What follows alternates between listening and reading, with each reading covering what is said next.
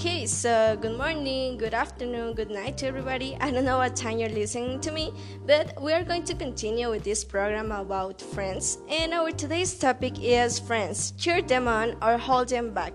So, I'm going to give you seven questions so you can answer it by yourself or post it in our Facebook or Instagram um, page. So, here we go.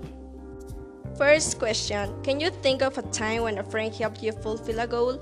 Well, I think my friends are always there for me, but there's a specific day that I always remember, and it was in September, I think, and it was the last year.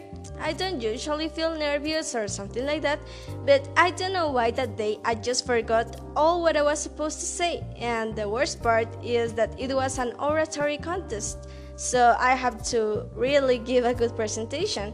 Of course, when I started speaking, I was really nervous, and I think the audience noticed it.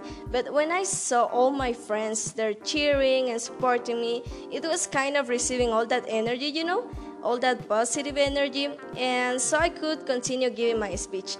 At the end, I didn't win the first place, but I understood something better, and is that I really have important people for me. Well, I got the third place, but it was something good. Question number two Have you ever done anything to help a friend who was about to miss a deadline? Well, yes, in some occasions I must lie, sorry, about the homework and say something like, oh, there was homework, and all my classmates also helped to hide to that one that didn't do it. But I also remember that when we were at elementary school, we must do an album about domestic animals, wild animals, and you know, all the animal kingdom classification. And Angel didn't remember about this homework, so we were looking for some pictures at the class, for some papers to decorate it and it was a really fun experience. And at the end the best part is that we finished that album um, with all my classmates on the class. Question number three are most of your friends too busy to take much of an interest in your dreams? Well, as I told you before, I think that I have really good friends, and most of them I consider part of my family because even though they have to go to university or they have to work or to do both things, they are always there for me and they are kind of giving me advices about what should I do or what not. And also my classmates, and they are of course my second family. So if I decide to tell them that I'm sad or happy or that I want to achieve something, they are kind of giving me more positive energy to um, encourage me to do something better even. So it's really good to have this kind of friendships.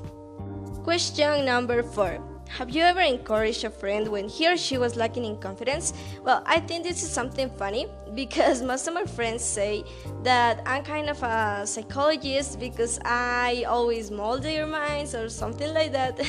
but this is kind of my personality because I always want that all the people that are around me can achieve better goals than they were supposed to do because this is the kind of mentality I have, and I also like to be with people that have something better for them than they were supposed to do. At the end, I think that this is something mutual because they also help me to grow in many aspects of my life. Question number five Do you remember ever having told a friend that he or she was to blame for something? And of course, I have done it. But I think that most of this happens when this is a really serious case, you know, when you fight with someone, and this don't usually happen to me. But I really like to be that kind of people that is really direct because I prefer this than being there gossip to everybody about what he or she had done.